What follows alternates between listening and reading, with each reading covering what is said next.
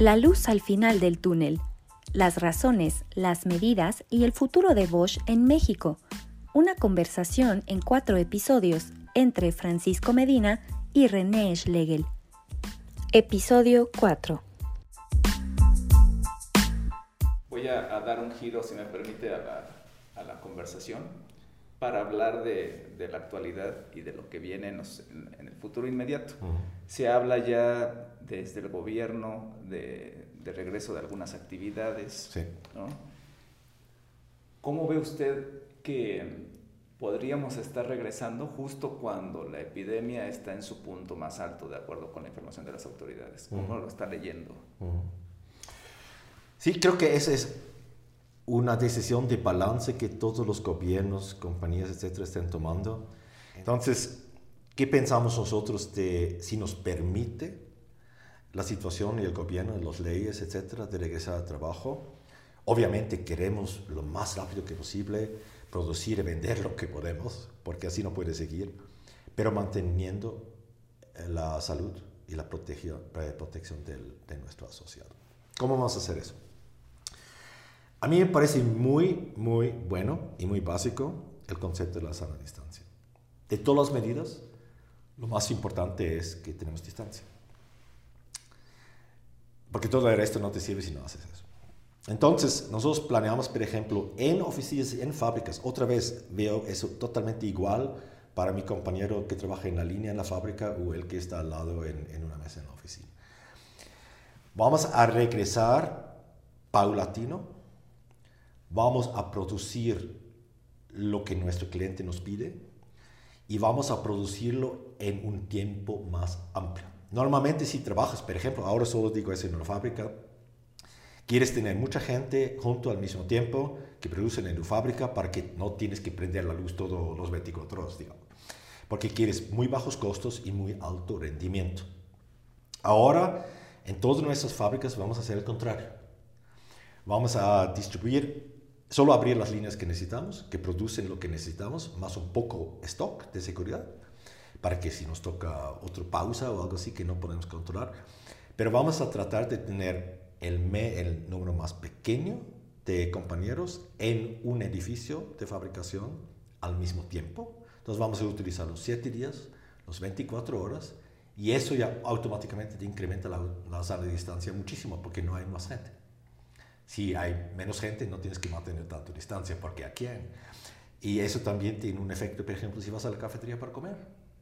Eso tiene un efecto en el autobús, que puedes tener mucha distancia entre persona y persona. Todo eso, eso es, creo que, lo más esencial. Además, todas esas reglas que muchos conocen de estornudar, de eh, utilizar tapabocas, de eh, eh, lavarse las manos frecuentemente, todos esos, esos vamos a aplicar estrictamente. Y si yo digo estrictamente, no digo eso como policía. Nuestra idea es, si posible, no ir todo el santo día por la fábrica, por las oficinas y regañar personas. Queremos llegar a un momento donde cada, uno de nuestros colaboradores es automotivado de hacerlo, porque sabe cuando no lo hago, en peligro a mí, a mis compañeros, a mi familia y a mis amigos. Y hasta estamos pensando de preguntar a algunos de nuestros compañeros, y no tiene que ser ni gerente, ni jefe, ni nada, alguien que dice yo estoy motivado de hacerlo, que nos ayuda en la planta, en las oficinas, de decir a otros compañeros, oye, te está olvidando eso, te está olvidando eso, si estás estornudando, toma un Kleenex, todas esas cosas, no te tocas el tapaboca, eh, ¿no? Si, lo, eh, si, lo, eh, tienes, si tienes que hacer algo, tómalo con, los, con las cosas que, que puedes agarrar y no, no lo toques en el papel. Y creo que eso nos funciona mucho mejor. Y yo lo vi en México, eso funciona con la protección civil. Tenemos personas, en, por ejemplo, en eh, la oficina eh, en Santa Fe, en la Ciudad de México. Tenemos unos compañeros en cada piso que son responsables cuando hay terremotos y todo eso, que nosotros llamamos nuestra protección civil. Y eso es cualquier empleado que se siente motivado y orientado e informado de enseñar a otros qué hay que hacer. Y funciona muy bien. Entonces, eh, nuestra meta Obviamente no podemos evitar que tenemos gente que está enfermo, por ejemplo, con el virus, porque cada uno de nosotros, yo me puede enfermar de cualquier cosa y pues nadie lo va a saber, porque de pronto ni me voy a enfermar, pero sí tengo el virus. Eso la empresa no puede controlar. Lo que podemos controlar es que dentro de nuestras instalaciones y dentro de nuestro transporte para el personal no hay transmisión de virus. Entonces nuestra meta es que no tenemos transmisión de virus dentro de nuestras instalaciones o durante el trabajo. Es una meta muy, muy difícil.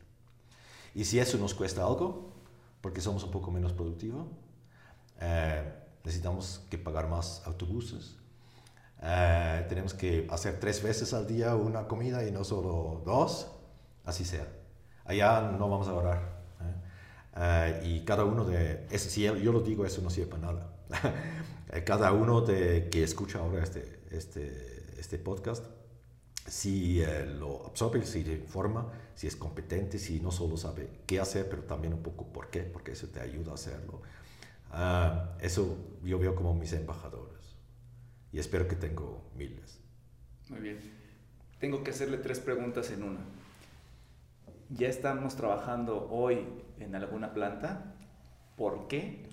¿Y cómo han funcionado estas medidas que me acaba de describir? Sí, hace muy poco hemos empezado a trabajar en nuestra, una de nuestras dos plantas en Juárez, se llama Juárez 2 en, en eh, el idioma Bosch, eh, y es una planta que básicamente produce componentes para frenos para muchos distintos vehículos. Y también esta planta hemos cerrado el primer día. En general en México nosotros cuando salió el decreto del gobierno el, el 31 de marzo, nosotros estuvimos de los primeros compañías que cerró y cumplió con el decreto en todas nuestras plantas.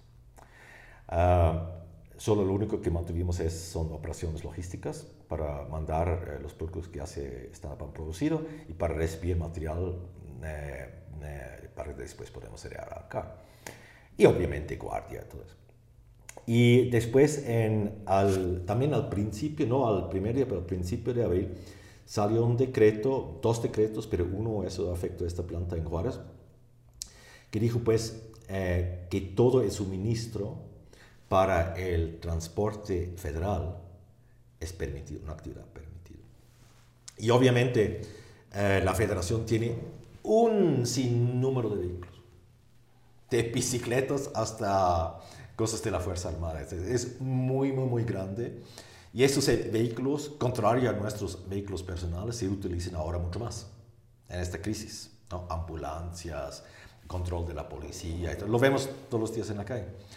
Y eh, como cualquier otro vehículo, como tu coche, mi coche, las cosas se acaban. Y de las cosas que se más rápido acaban en un automóvil son tres. Las llantas, la batería y el freno, los frenos. Y como producimos allá frenos, nos hemos, eh, eh, eh, hemos decidido de reabrir una producción limitada de frenos para tener un stock y abastecer este mercado a través de los canales de venta, que nosotros no vendemos directamente al gobierno, nosotros no vendemos nunca al usuario final. en, en, en, términos de las reflexiones, nosotros vendemos a un mayorista, la mayorista lo vende a un minorista o, por ejemplo, a un servicio de automóviles. Y eh, alguno ahora puede decir, pero tú no controlas se va al gobierno federal. No, eh, es un poco como, como con los cigarrillos y el alcohol. ¿no? Se, se produce, se vende en el OXO, pero el vendedor en el OXO después controla que no se vende a gente de, edad menor. Eh, entonces, así lo hemos hecho. Tenemos muy buena documentación a dónde va la mercancía y creo que, que fue un buen paso. eso fue la primera planta que abrimos con, con estas circunstancias nuevas. Tuvimos que entrenar mucho los compañeros que trabajan allá, tuvimos que explicarlos por qué están allá, hubo muchas preguntas y yo siempre digo, muy bueno es cuando la gente pregunta y no ellos mismos inventan la respuesta. Eh, una pregunta es siempre una oportunidad para la empresa de explicarse. Y también se puede preguntar tres veces la misma cosa, de pronto hay que explicarlo de distinta forma. Nos hemos entrenado mucho por los asuntos de eh, la sana distancia, cómo se utiliza el eh, tapaboca nariz, cómo eh, funciona eso con el transporte personal para que no se sienten juntos. Entonces, cosas que tenemos que practicar. Solo enseñar una vez no sirve. Hay que practicarlo hasta, que se vuelva un automatismo. Y además, eh, también hemos dicho, todos ustedes están aquí voluntariamente. Tienen que estar de acuerdo que regresan a trabajar. Y, y, muchos, muchos. Hubo algunos que dijeron que no y no hicimos ningún problema, se regresaron a su casa pero la gran mayoría estaba más que dispuesto de, de colaborar. Ah, y también vi un poco la prensa en Juárez y en general hemos recibido, creo que un eco favorable a nuestra forma de hacerlo. ¿eh? Entonces, esa fue la primera prueba. Qué bueno que la tenemos porque allá aprendimos también muchas cosas que no hicimos bien al inicio, que no estaban bien documentadas, cosas así. Y ahora tenemos este aprendizaje y lo vamos a utilizar en las próximas plantas que espero que tenemos la oportunidad de abrir por lo mínimo un poco ah, muy pronto en general el manejo que hemos visto por parte de las autoridades sobre la pandemia, ¿qué opinión le merece? Creo que hay muchas autoridades en este país, ¿no? Ah, y de pronto podemos hablar de dos. Primero, las autoridades federales que se preocupan de, la salud.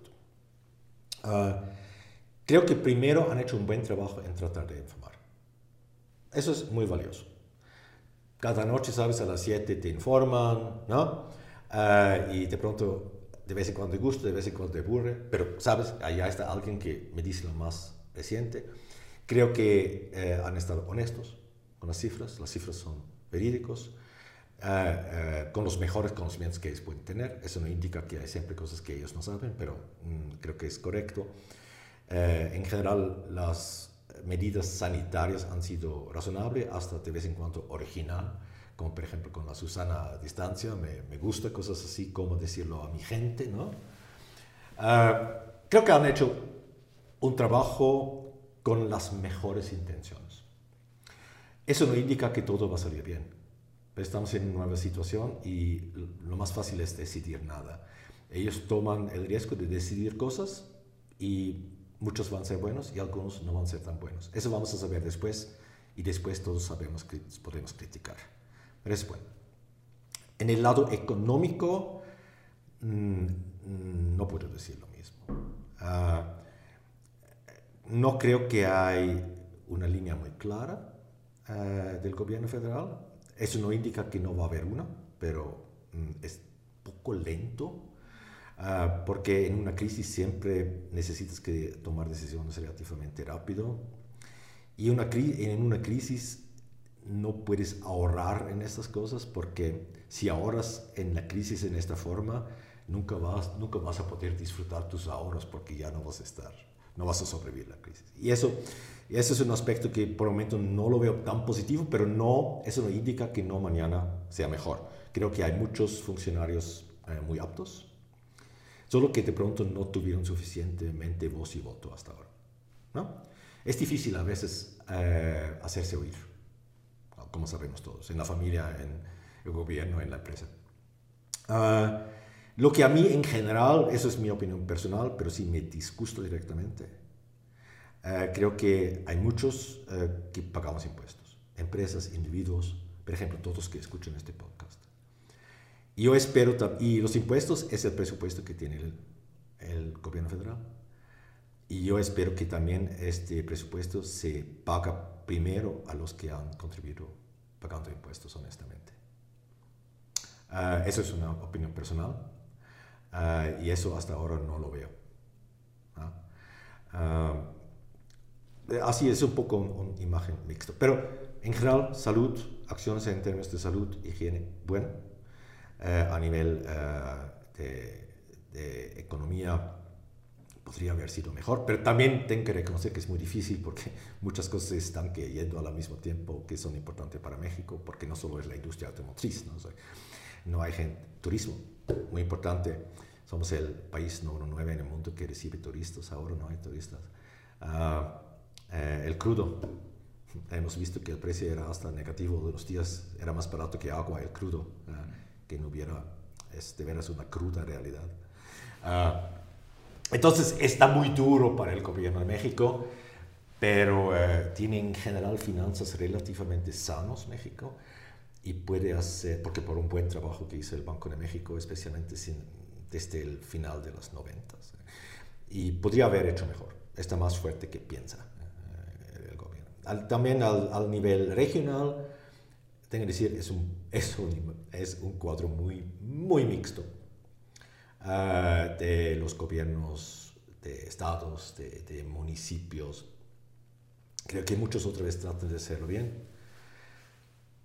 Y allá también tengo una, una posición personal. Hay reglas, por ejemplo, de sana distancia. Son pocos, pero es muy difícil mantenerlos cada día. Es muy difícil sostenerlo. Yo tengo todavía hoy, tengo problemas de no tocar mi cara. Ya me mejoré, ¿eh? pero si alguien me toma una película, yo sé que me estoy tocando la cara y eso es malo. Es difícil. Y es muy malo de agregar más y más y más reglas, porque nadie puede sostener tantas ideas y reglas y cada día distinto, ¿no? Y, por ejemplo, estas cosas de desinfectarte la ropa esas cosas no tienen ningún sustento, te hacen de pronto más daño que, y dan a la gente la, una seguridad falsa, que eso les protege y después ya no tienen que mantener la sana distancia, ya no tienen que lavarse las manos. Y eso creo que es muy falso. Es como decir, todo el mundo se pone calcetines rojos y ya no te toca el virus. Calcetines rojos no te hacen daño, pero no creo que espantan el virus. Entonces, muy, y eso no me gusta mucho en, algunos, no todos, ¿eh? municipios y estados que inventan esas cosas, que son más bien hacer cosas por hacer cosas, donde no hay ninguna razón ni científica o comprobado que ayuda, pero que complica solo la vida de la gente. Entonces, pero México no es solo en eso. ¿eh? Eh, eh, si lo comparamos con otros países, cada uno tiene sus pros y uno puede esperar que los dos países aprendan estos pros y tiene sus cons y esperamos que todo el mundo también aprenda de esos cons para no repetir, eh, para cometer nuevas fallas, pero no repetir los que ya hemos podido observar de otros. Muy bien, pues mi, esta plática no se agota tan fácil, yo creo que da para hacer otros dos o tres podcasts más ah, adelante, pero por lo pronto yo cierro mi batería de preguntas con esto y le pregunto, ¿hay algo más que usted quiera decirle a los asociados? Sí quiero decir algo eh, por la duración de la crisis en términos de, este virus, ¿no? porque todos leemos, creo mucho, escuchamos mucho, porque es lo único que hay. ¿no? Es el único tema que hay. Como, ah, y tiene un poco algo que ver con la certeza, por ejemplo, de una vacuna o algo así. Ah, no deberíamos confiar porque si, si, si confiamos vamos a, vamos a estar desilusionados es una esperanza, es una ambición, pero es para nada una certeza. Y tuvimos muchas otras experiencias de eso, francamente. Ah, de la influencia española, pero no solo esto, también de ébola, de, uh, de polio, que no, muchos de nosotros seguro todavía conocemos que tuve efectos tan trágicos con una solución que, que mucho tiempo no hubo. Uh, o con HIV, eh, con AIDS que ah, eso ya hace mucho tiempo, ¿no? Es, es más que 30 años. Y en este entonces yo me recuerdo muy bien porque yo estaba en este año específico cuando hubo el primer gran brote en 86 en, en Nueva York, viviendo en Nueva York. Y tocó esta enfermedad, tocó a la ciudad muy, dura. Y todo el mundo dijo, no, pero en dos años tenemos una vacuna. Y hoy tenemos 2020 estamos, seguimos esperando una vacuna. Entonces, de pronto vamos a tener que vivir con este bicho un buen rato. Yo tengo esperanza que se encuentren medicamentos, como tenemos también para otros tipos de influenza, que cuando sentimos síntomas que lo podemos tomar y nos baja muchísimo el peligro, aún no a 100% como con la influenza normal tampoco. Eso sí es una cosa que veo de pronto un poco más probable, porque si hay medicamentos que sirven a muchos de nosotros, no a todos, ya, es, ya ayuda a muchos. ¿no?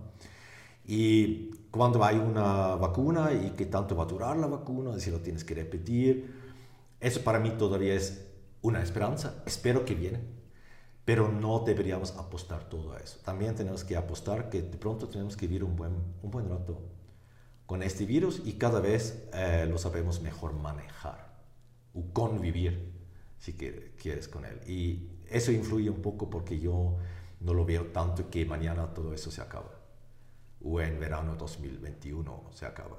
No lo sé. Y así nos deberíamos, creo que, alinear un poco para que no vivimos en una ilusión, porque cada ilusión normalmente termina en una desilusión. Y decir, vamos a ver, hacerlo mejor como, con eso y esperamos que más, más y más aprendemos de manejarlo en el trabajo, en nuestra vida social, etcétera, privada y podemos seguir adelante con nuevas oportunidades sin o con el coronavirus. Muy bien, pues muchas gracias por hablar tan abiertamente de estos temas y, y bueno, le pedimos a nuestros asociados que sigan nuestros canales de comunicación.